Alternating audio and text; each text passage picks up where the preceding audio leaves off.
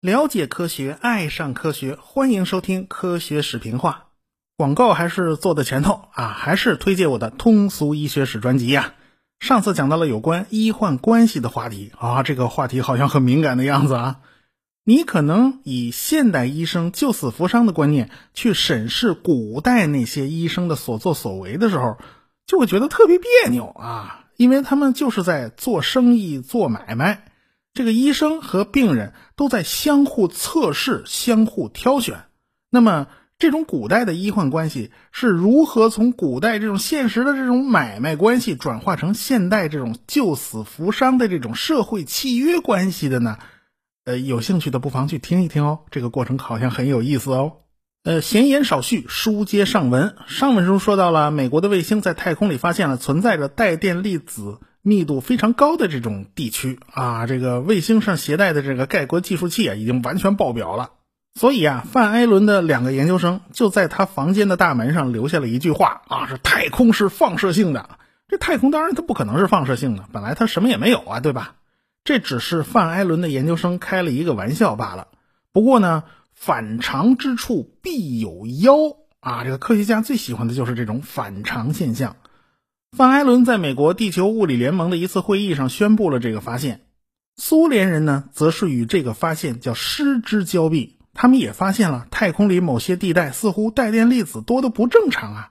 但是当时太阳刚好有一个小的耀斑爆发，所以苏联人就认为哦是耀斑爆发喷出的那些个粒子流刚刚好到达了地球附近，就引起了带电粒子过多的这个现象。所以呢，他们就没在意啊。倒是美国人发现了，这不是一个日常的现象，这是一个非常奇怪的现象。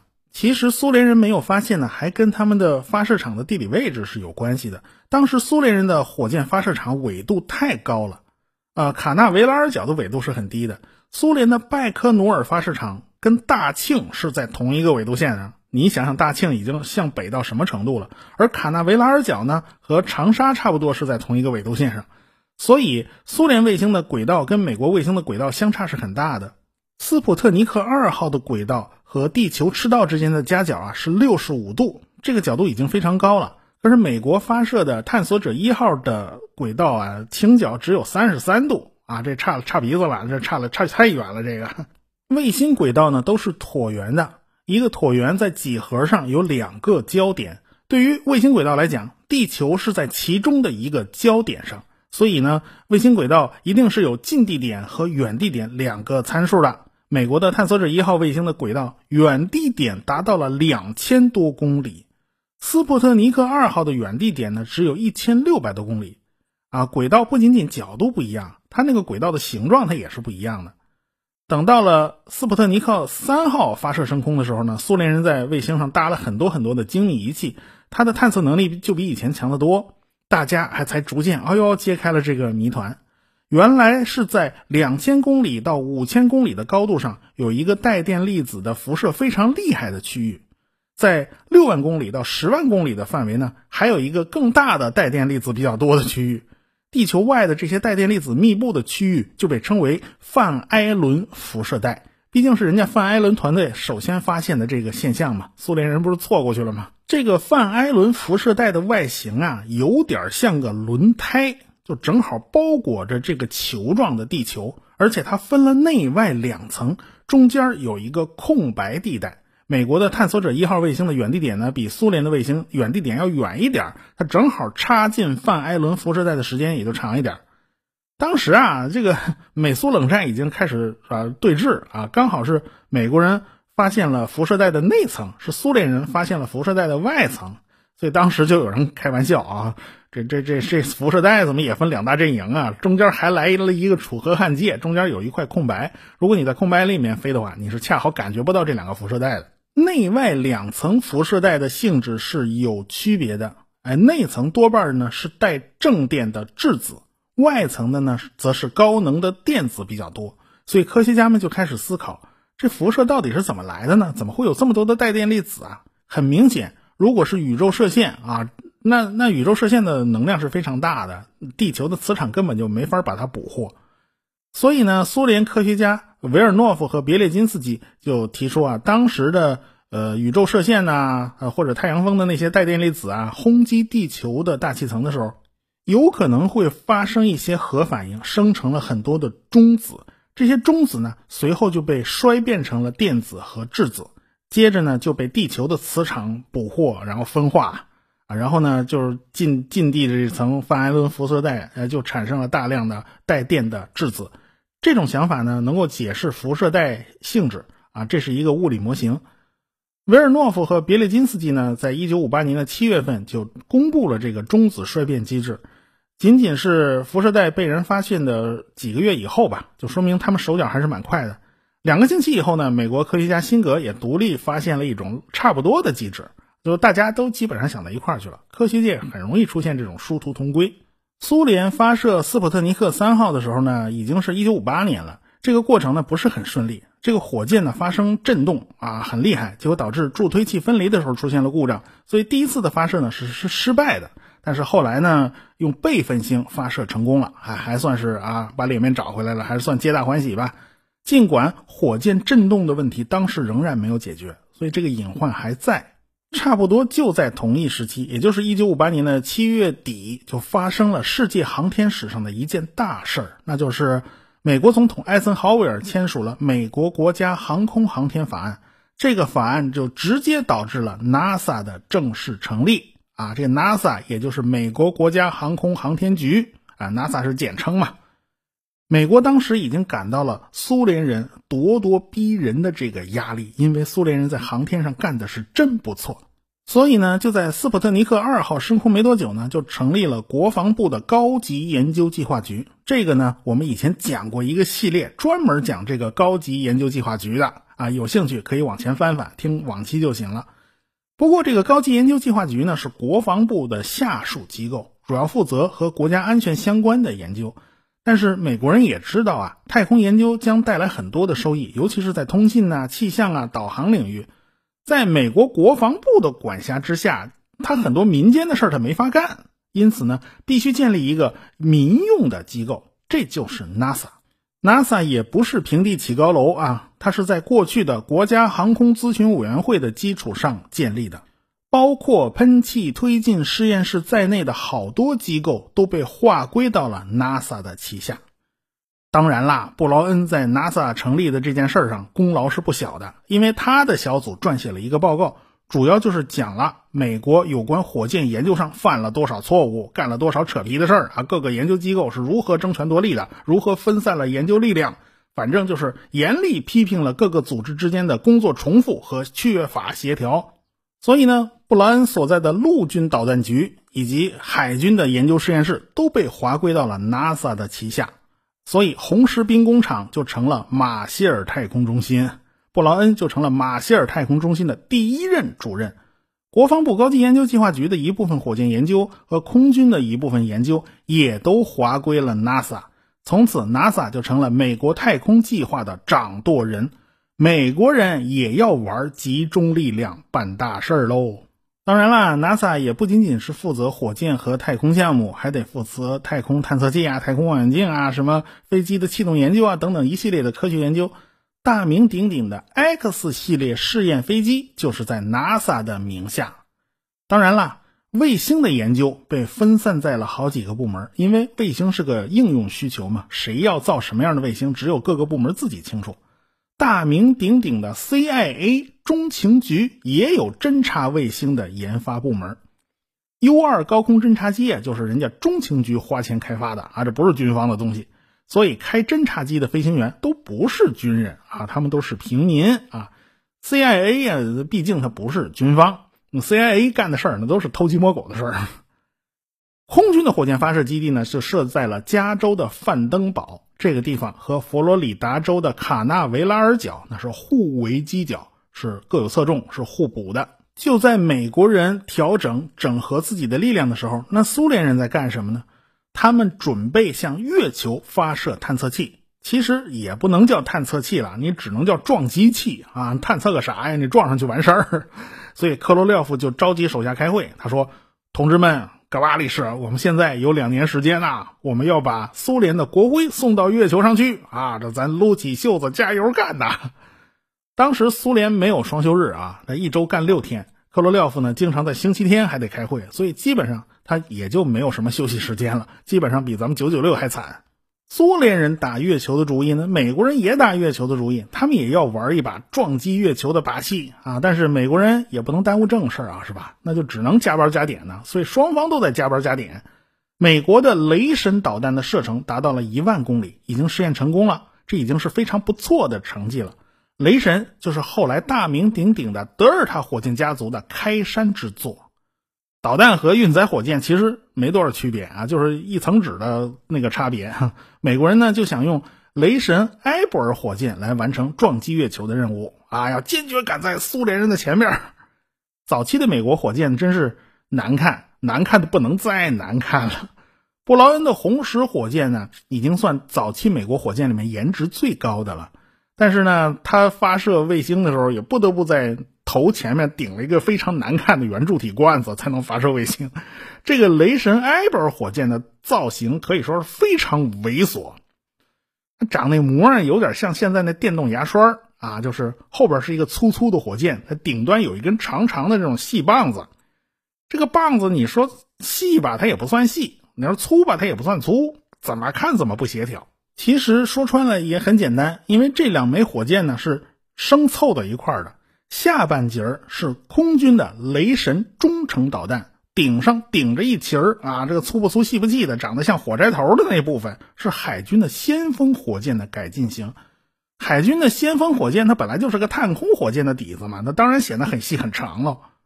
美国人呢为了提振民心士气，专门对这个火箭的发射呢进行了电视转播。啊，这个火箭发射的还是很顺利的啊！这个火箭一点火，在万众瞩目之中，那冉冉上升。七十七秒以后啊，就出现了一阵烟雾啊，然后火箭就消失了。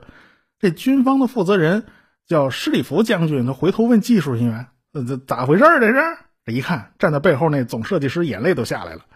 哎，别哭，别哭别哭，别哭啊！咋回事？怎么没了？那总设计师蒂尔就含着眼泪回答呀：“炸了，这个。”实在没法交代呀，这怎么炸了？这玩意儿是负责这项目的项目经理多诺万差点就休克过去了。这火箭呢，从卡纳维拉尔角发射，旁边就是大海，是吧？你刚飞了七十七秒，没多远呢，就炸了，然后残骸全掉到海里边了。所以就得派潜水员下去捞吧，把那残骸捞上来分析，发现是火箭发动机的涡轮泵出了问题啊！这个火箭发动机还就是洛克达因公司的产品哦。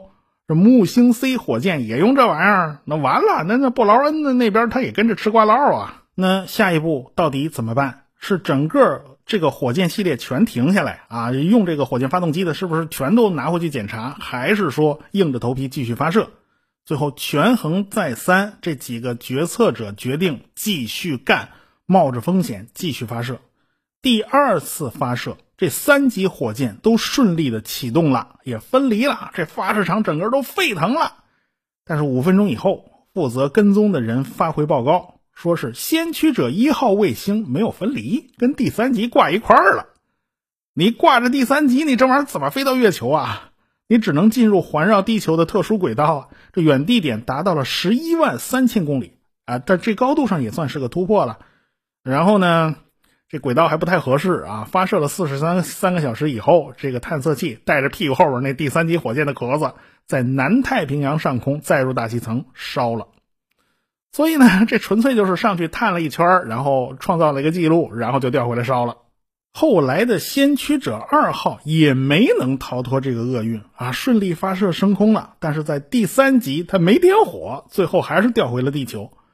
所以呢，美国人那两年啊，真是霉运连连。剩下呢就看布劳恩的了。他用朱诺火箭发射先驱者三号卫星，说布劳恩也一样啊。这个卫星飞到了十万公里的高度上，但是离三十八万公里以外的月球那差得远呢，这八竿子都打不着。最后那还是掉下来了。其实呢，对比一下当时美国和苏联用的火箭就知道了。美国人用了那么多型号的火箭，苏联就一招鲜，就 R 七火箭啊，人家就完爆你所有那些乱七八糟东西。你看科罗廖夫那个 R 七火箭呢，真的长得又粗又胖，而且长度远远大于美国人的火箭。苏联的卫星可以做到几百公斤这个量级，美国人总是投机取巧啊，就弄个小家伙，弄个探测器几十公斤的、几公斤的，他都好意思往上发。当然，这个也可能是苏联电子工业水平不行啊，做的那个卫星傻大黑粗，他想做小的做不小。但是起码说明人家火箭很给力啊，人家火箭推力真的很强啊。尽管这个 R 七火箭如此之给力，科罗廖夫也失败了。他那个火箭呢，啊，飞了九十二秒，助推器就解体了。说白了，还是那个老问题，就是震动太大，他没办法解决。那第二次发射呢，也不顺利。那一百零四秒之后呢，这个火箭又炸了。所以呢，科罗廖夫就派人呢，在哈萨克斯坦的大草原上到处找金属碎片啊，就是说什么也得把问题搞清楚啊。后来苏联工程师发现是液氧管道的震动导致了故障，那么就要加一个阻尼装置来抑制震动喽。要需要建立一个数学模型啊，苏联人数学还是真厉害。他们在做了一系列试验以后呢，就发现哎，问题可以解决了。改进版的助推器呢，就装上了火箭。到一九五八年年底就要试飞，这克罗廖夫不放心呐，下车间巡视啊，非常认真。一看啊，一个工人拿扳子在那敲东西，哎呀，一看，妈，那是卫星啊！你怎么敢拿扳子直接上去敲啊？苏联人实在是太粗犷了一点，实在是太不讲究了一点，把那个克罗廖夫给心疼了呀！啊，所以克罗廖夫非常认真，因为克罗廖夫是负总责的，出了事都要他来兜着的呀，他不想再出故障了。就在过新年的假期，这个火箭再次升空了，向月球发射可不是发射人造卫星啊啊，那随便都能发的，它必须算好窗口期。如果这个窗口期你没搞定，那就再等一个月。所以呢，这次发射呢倒是非常顺利，R 七火箭真的是推力强大，顺利的就把卢娜一号探测器送到了月球轨道。但是啊，这个最后一哆嗦，这不行，这一哆嗦出问题了。说白了就是打歪了，没能打中月球，从月球的旁边擦肩而过了。这颗探测器就成了第一颗脱离地球引力范围、绕着太阳公转的人造行星。克罗廖夫说：“我也不想啊，没想到打歪了呀。有些日期啊，它不是克罗廖夫自己能决定的啊。一九五九年的九月份，呃，赫鲁晓夫同志要去美国访问，他自然是希望啊，克罗廖夫你给我长长脸啊。”这位苏共中央第一书记还是很要面子的。一九五九年七月，在莫斯科举办了一个美国国家展览啊，美国人真是很卖力气，把好东西全都拿出来了啊，当然都是民用的，什么家用电器啦、时装啦、高保真音响啦、视听设备啊，那都是高科技啊，还布置了一个样板间，全方位展示美国人优越的生活品质，那真是高端大气上档次啊！副总统尼克松带队。坐着当时最豪华的喷气式客机波音707，就降落在了莫斯科的机场上。结果，赫鲁晓夫同志就和这个尼克松在这个样板间的厨房里边就开杠了啊！这个史称叫“厨房辩论”啊，无外乎就是杠哪种制度更好呗。一般认为啊，是尼克松压了赫鲁晓夫一头啊，毕竟美国人的生活方式真的很有吸引力。呃，谁不想舒舒服服过一个富足的日子呢？是吧？